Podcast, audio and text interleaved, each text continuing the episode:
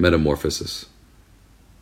One morning, when Gregor Samsa woke from troubled dreams, he found himself transformed in his bed into a horrible vermin. He lay on his armor like back, and if he lifted his head a little, he could see his brown belly, slightly domed and divided by arches into stiff sections. The bedding was hardly able to cover it, and seemed ready to slide off any moment. His many legs, pitifully thin compared with the size of the rest of him, waved about helplessly as he looked. What's happened to me? he thought. It wasn't a dream. His room, a proper human room, although a little too small, lay peacefully between its four familiar walls. A collection of textile samples lay spread out on the table. Samsa was a traveling salesman, and above it there hung a picture that he had recently cut out of an illustrated magazine and housed in a nice, gilded frame. It showed a lady fitted out with a fur hat and fur boa, who sat upright, raising a heavy fur muff that covered the whole of her lower arm towards the viewer. Gregor then turned to look out the window at the dull weather. Drops of rain could be heard hitting the pane, which made him feel quite sad. How about if I sleep a little bit longer and forget all this nonsense? he thought. But that was something he was unable to do, because he was used to sleeping on his right, and in his present state couldn't get into that position. However hard he threw himself onto his right, he always rolled back to where he was.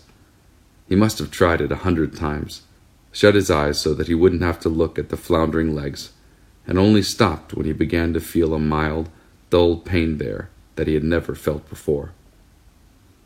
Oh God, he thought, what a strenuous career it is that I've chosen. Traveling day in and day out. Doing business like this takes much more effort than doing your own business at home. And on top of that, there's the curse of traveling worries about making train connections, bad and irregular food, contact with different people all the time so that you can never get to know anyone or become friendly with them. It can all go to hell.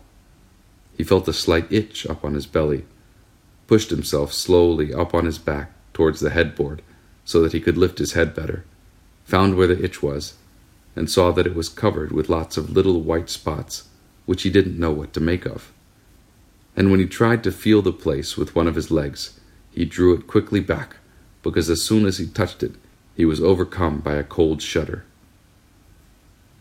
He slid back into his former position. Getting up early all the time, he thought. It makes you stupid. You've got to get enough sleep.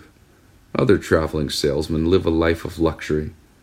For instance, whenever I go back to the guest house during the morning to copy out the contract, these gentlemen are always still sitting there eating their breakfasts. I ought to just try that with my boss. I'd get kicked out on the spot. But who knows? Maybe that would be the best thing for me. If I didn't have my parents to think about, I'd have given in my notice a long time ago. I'd have gone up to the boss and told him just what I think. Tell him everything I would. Let him know just what I feel.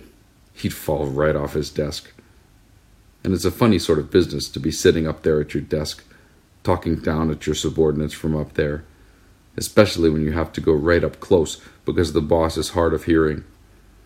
Well, there's still some hope.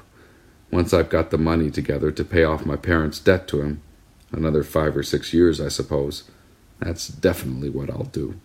That's when I'll make the big change. First of all, though, I've got to get up. My train leaves at five.